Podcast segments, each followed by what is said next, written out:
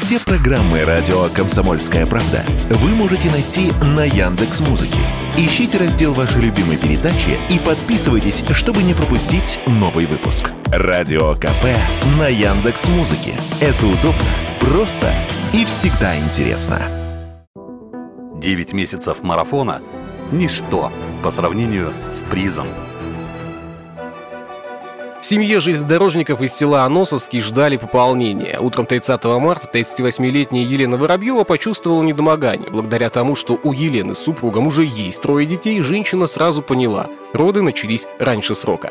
На станции Аносовская есть только фельдшерско-акушерский пункт. Ближайшая больница находится в Тынде. Решение было молниеносным. Нужно ехать.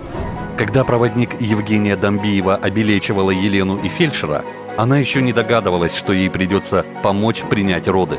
Как рассказала пресс-секретарь АО «Экспресс Приморья» Наталья Кузьмина, проводников готовят к разным ситуациям. Проводники, действительно, наши сотрудники, они проходят э, обучение, они изучают и основы оказания первой медицинской помощи, потому что в пути бывают разные ситуации, кому-то плохо становится, и надо быстро ориентироваться. Всевозможные проходят мастер-классы по стрессоустойчивости, потому что работа очень напряженная. Когда у Елены начались схватки, сотрудница поезда освободила одно из плацкартных купе и, завесив его шторкой, остальных пассажиров попросила попросила не шуметь, предупредив «Мы тут рожаем». Это пригородный поезд, но в составе вот именно плацкартный вагон. Освободили купе, и наш проводник, она помогала фельдшеру, успокаивала пассажиров, потому что это вот все проходило здесь и сейчас. С рождением ребенка и взрослые получают новую жизнь. Полный пассажиров вагон затих разом, а кто-то даже включил спокойную музыку, чтобы разрядить обстановку. Когда поезд проезжал мимо поселка Беленький в 40 километрах от Тынды, в вагоне раздался детский крик. Ликующие пассажиры разразились аплодисментами. Сотрудники РЖД вызвали скорую и на станции Тында благополучно передали маму с малышкой, которую назвали Златой, врачам. Проводником Евгения Домбиева трудится с 2009 года. В «Экспресс Приморье» работает два года.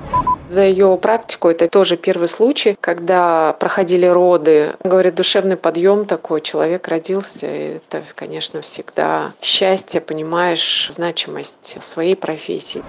В пресс-службе «Экспресс Приморье» подтвердили, что с начала основания компании в 2005 году такой случай первый. А вот интересно, в свидетельстве о рождении в графе «Место рождения» будет указан плацкартный вагон поезда? Если ребенок родился на судне, самолете, поезде или в другом транспортном средстве во время его следования, местом рождения ребенка указывается место государственной регистрации рождения ребенка. Кстати, ученые из Голландии заявили, что к 2031 году женщины получат возможность родить в космосе. Илья Кузнецов, Павел Патрикеев, Комсомольская правда, Владивосток.